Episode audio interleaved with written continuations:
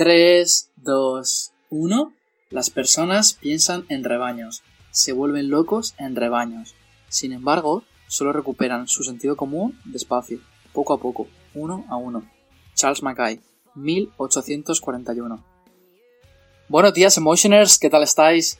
Imagino que estaréis como yo, siendo bombardeados por noticias del coronavirus, estando en casa, alertados de sus riesgos y hoy, aprovechando este curso de los acontecimientos, me he decidido hacer un episodio de Cero Infinito hablando sobre el impacto económico que tiene esto sobre todos nosotros a nivel de personas físicas, de trabajadores, a nivel de empresas, a nivel de gobiernos. Así que, sin más dilación, vamos con un episodio que creo que va a ser muy, muy interesante, que te va a aportar más que nunca y que te va a traer una visión diferente respecto a la que probablemente tus padres, tus amigos, tus familiares te cuentan. Así que, sin más dilación, vamos con ello.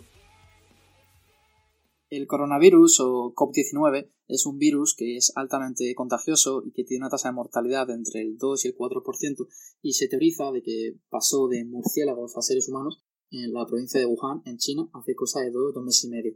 Todo esto empezó en China y digamos que ya sabemos cómo se ha comportado el virus allí y qué medidas ha tomado el gobierno chino y qué consecuencia ha tenido para su economía. Básicamente, el gobierno chino ha tomado medidas muy, muy drásticas de confinar a la gente en casa, han entrado incluso en estancias de estudiantes universitarios, han tirado todos los muebles y los han quemado, han hecho que la gente no pueda salir a la calle salvo para comprar comida y, medicamentos, han estado desinfectando las calles muchísimo y básicamente con todas estas medidas a lo largo de dos meses la producción manufacturera china ha caído más que en la crisis del 2008. O sea, está en su menor nivel desde que el PMI o índice de producción manufacturera lleva registrándose. O sea, para que veáis un poco la importancia de este acontecimiento a nivel económico en China.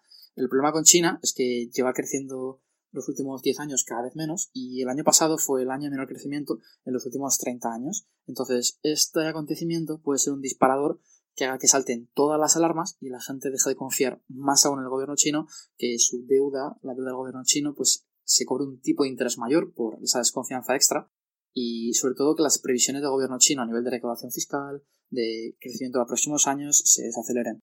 Y algo muy importante es que China, además de ser el mayor exportador del mundo, en términos absolutos, también es un gran importador. Entonces, si por ejemplo China importa menos maquinaria de Alemania, eso afecta a Alemania directamente y hace que, que Alemania también pueda entrar en recesión. De hecho, ha salido un informe de Standard Poor's ayer, ayer día 13 de marzo, alertando de que la eurozona va a entrar en recesión.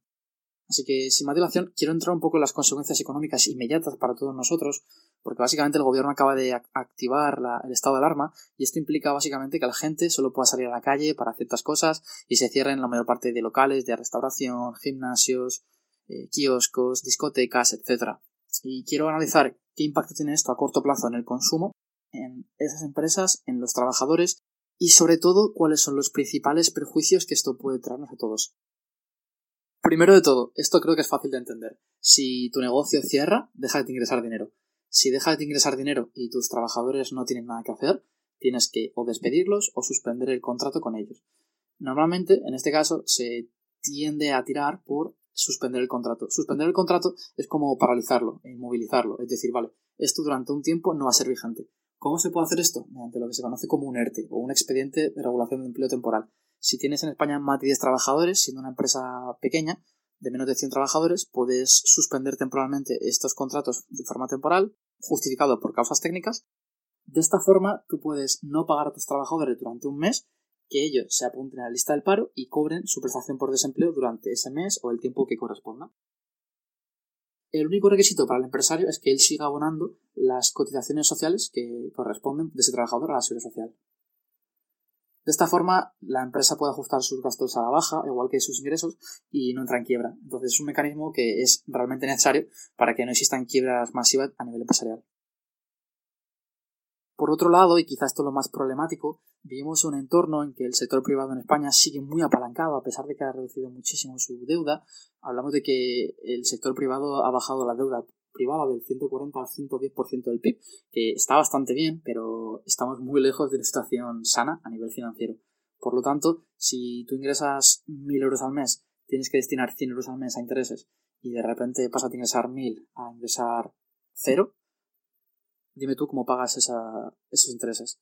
Y el problema es que si no eres capaz de hacer frente a tus pagos de deuda, el banco te puede quitar tu empresa o activos de tu empresa y encima, si mucha gente de forma masiva empieza a impagar a los bancos, los bancos se descapitalizan, empiezan a tener pérdidas y el sistema financiero puede llegar a colapsarse. Entonces es importante entender que los efectos a corto plazo del coronavirus son lo que se llama un shock de oferta.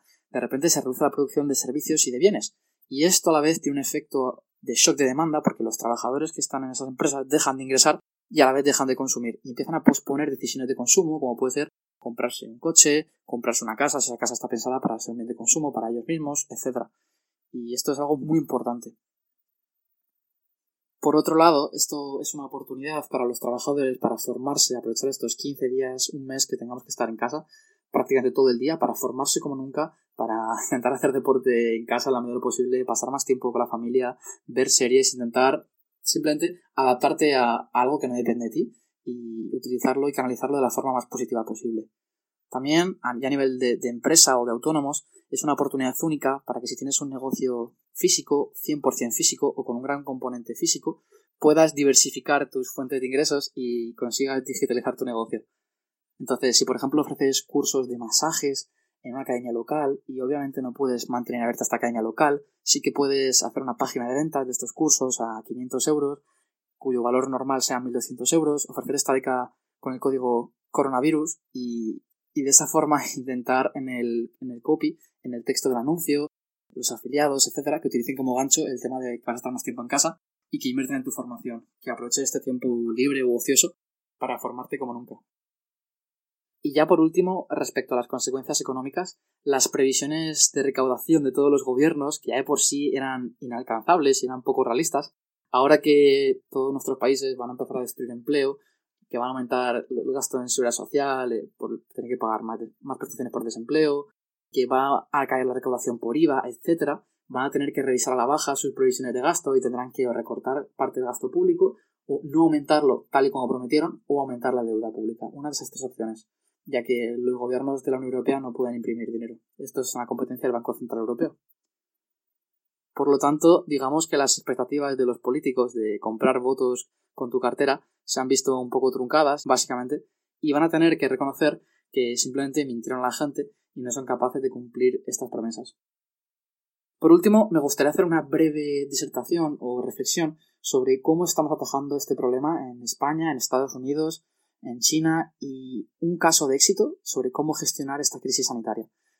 El primer modelo es el modelo español es el modelo de no hacer nada, minimizar el posible impacto que esto tiene ante nosotros, mandar un mensaje de tranquilidad a la gente y pensar que esto no nos va a afectar y simplemente actuar una vez el problema ya está aquí y ya está extendiéndose.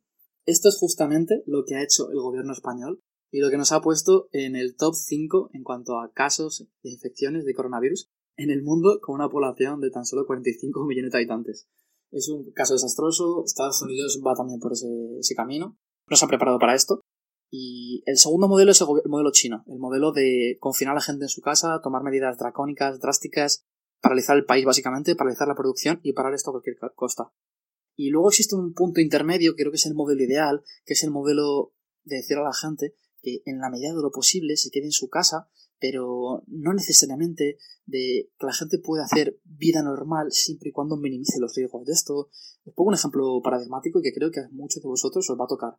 ¿Por qué creemos que existe menos riesgo de contagio yendo al supermercado cuando está a rebosar, hay muchísimas colas, eh, estás a un centímetro de la gente y cuando vas al gimnasio a las 2 de la tarde que hay tres personas, el riesgo va a ser mayor en el gimnasio. Eso no tiene ningún sentido y simplemente pues puedes aprobar un decreto prohibiendo que la gente vaya al gimnasio y sí que puede ir a los supermercados y, estar pegados los unos a los otros, pero creo que eso no responde a motivos técnicos. Entonces, el modelo surcoreano me encanta porque se ha basado en la prevención desde el primer momento.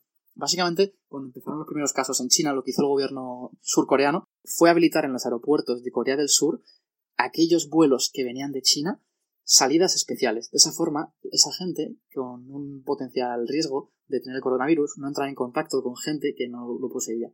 También se reforzaron los controles dentro del aeropuerto para detectarlo con prontitud y el gobierno ha instalado estaciones a lo largo de todo el país en las cuales puedes ir con tu coche literalmente a hacerte la prueba del coronavirus y en cuestión de 10 minutos te mandan un SMS diciéndote si estás positivo o no.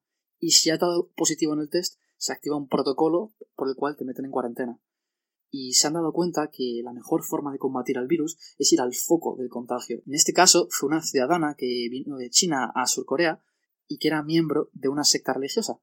Y lo que hizo esta mujer fue ir a dos misas en las que había en cada una de ellas mil personas y lo que hizo el gobierno surcoreano fue pedir al líder de la secta que le diera la lista de todos los integrantes de ellas. Le dio una lista de 100.000 personas. Estas 100.000 personas estaban dentro de una ciudad de 2,5 millones de habitantes al sur de Corea y básicamente lo que hicieron fue ir a estas 100.000 personas, hacerles test a todos y cada uno de ellos y de esa forma aislar a las personas que, que podían contagiar al resto. Pues actualmente más del 70% de los casos de coronavirus en Corea del Sur están en esta ciudad, así han conseguido no paralizar el país, no sobrealertar a la población, que la población no entre en pánico y a la vez, en apenas 15 días, frenar la curva de crecimiento de contagios. Así que desde aquí no quiero mandar un mensaje de tranquilidad, de happy flower, de todo va genial, no hay que hacer nada, relajaros, no toméis medidas, pero tampoco quiero tomar un... Pero tampoco quiero mandar el mensaje de que si sales de casa eres mala persona y no estás pensando en los demás, porque creo que existen formas de salir de casa y no paralizar la vida de todos por completo sin contagiar a nadie.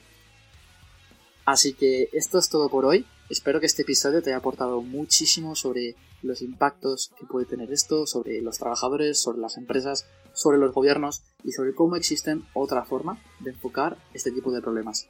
Sin más dilación, si te ha gustado el podcast de hoy, haz una captura de pantalla mencionándome a mi Emotion Me, sube las stories y nos vemos en el próximo. Un fuertísimo abrazo.